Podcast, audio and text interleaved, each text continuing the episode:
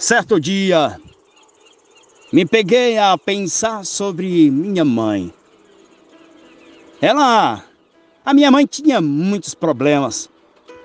Não dormia de noite, não dormia direito. Se sentia esgotada a todo tempo.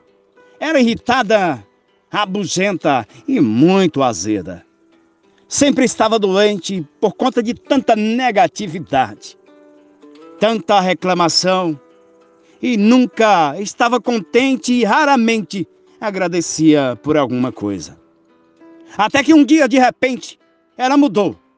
A situação estava igual, mas ah, alguma coisa estava diferente. Ela estava diferente. Havia algo novo naquela mulher. Suas atitudes já não eram mais as mesmas. Um dia, meu pai, levantando a voz, disse: Amor, estou indo há três meses à procura de emprego e até hoje não encontrei nada. Vou tomar ali uma cervejinha com os amigos para poder curar o meu estresse e breve voltarei.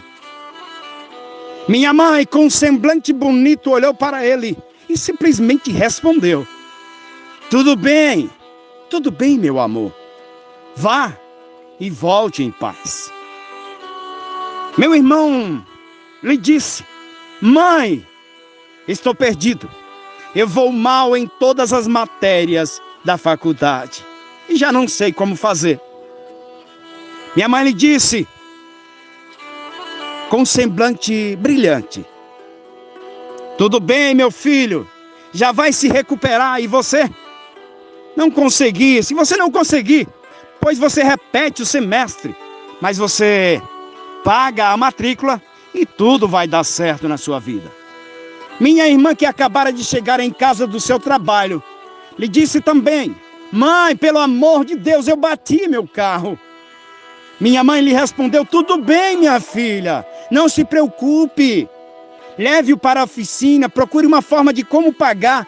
E enquanto arruma, vá trabalhar de ônibus ou de metrô. A vida não parou, a vida continua, minha filha. Sua nora lhe disse: sogra, tenho que vir passar um final de semana com você porque minha frequência está muito baixa. Já não aguento ficar sozinha. Minha mãe, que nunca foi contente com essa notícia, disse: Tudo bem, minha querida. Procure um cobertor no armário, se ajeite no sofá e durma conosco. Ah, ali tinha algo diferente na minha mãe. Todos nós, na casa da minha mãe, nos reunimos preocupados ao ver essas reações. Suspeitamos logo que tivesse ido ao médico e que o mesmo receitasse alguns comprimidos do tipo se vire nos miligramas. E quem sabe estaria passando ali por uma overdose. Propusemos então fazer uma intervenção à minha mãe para afastá-la de qualquer possível vício que tivesse interação com algum medicamento.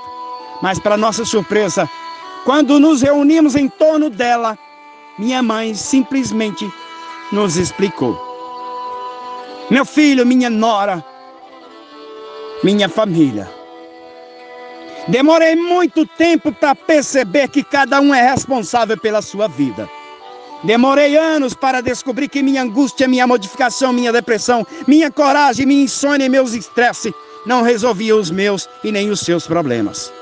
E antes que eu tivesse um AVC e viesse a óbito, eu entendi que eu não sou responsável pelas ações dos outros, e sim pelas minhas próprias ações, e descobri que não tenho controle sobre as pessoas, mas tenho controle sobre a minha própria vida. Portanto, cheguei à conclusão que o meu dever para comigo é comigo mesmo e manter a calma, deixar que cada um viva a sua vida e resolva o que lhe cabe. É uma história verídica, por isso eu lhe peço que encaminhe, encaminhe esse áudio para alguém. É uma história verídica e por isso resolvi compartilhar com você. Dan Júnior aqui. Muito obrigado, seu transbordante, por acompanhar até o final. Um abraço para você.